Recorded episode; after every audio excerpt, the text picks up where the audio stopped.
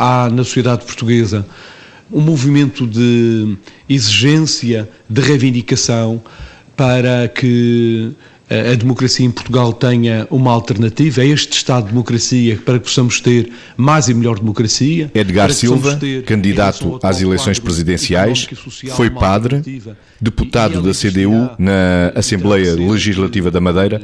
Vítor, o que é que pode passar nesta voz? de imediato, na primeira impressão, passa ao sotaque, é? porque tendo em conta a origem da, do candidato. Por outro lado, também passa aquilo que é um registro muito próprio de quem eh, defende coisas ideologicamente mais marcadas, que é um registro de uma consistência, de uma densidade consistente na forma como vai evocando as, aquilo que tem para dizer.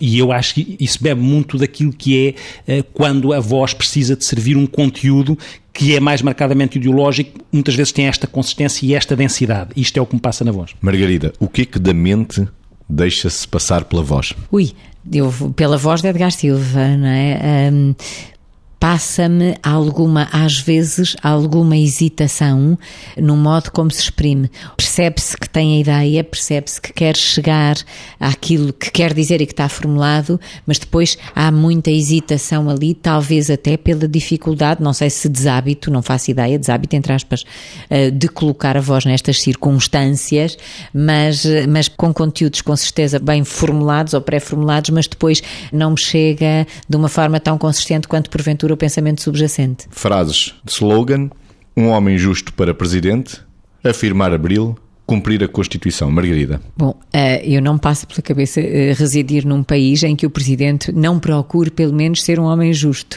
Cumprir a Constituição. Bom, eh, há aqui um conjunto de conteúdos que para mim são evidências e, portanto, dizem-me ou transmitem-me pouco. Por outro lado, acho que ao ouvir algumas coisas que este candidato foi dizendo, passam um bocadinho estes conteúdos para além daquilo que compete a um Presidente da República, não é? Portanto, é, é ser mais o guardião não é, não é um governo, o Presidente da República não é um governo e, portanto, há coisas, ser uma alternativa, como também noutros momentos foi dito, não é o Presidente que é a alternativa, não é?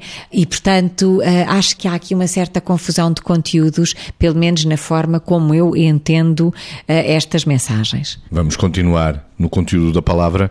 Um homem justo para Presidente, afirmar Abril, cumprir a Constituição. Vítor. Quanto ao homem justo, é o que eu espero qualquer presidente, como já disse acerca de outros slogans.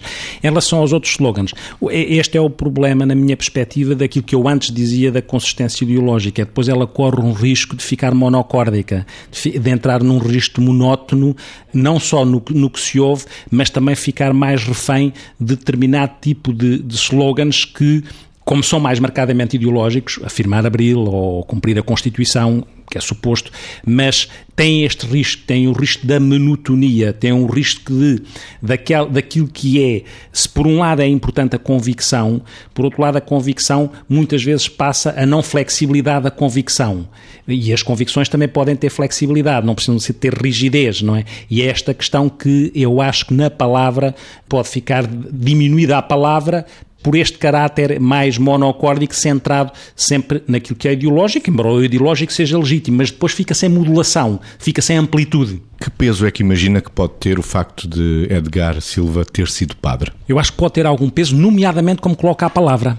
Ou seja, às vezes lembra, se pensarmos bem, às vezes lembra que a palavra, a forma de colocar a palavra, voltando à, à, forma da palavra, às vezes tem um fundo como se houvesse aqui, entre aspas, alguma humilha ideológica. Às vezes passa isso, sim.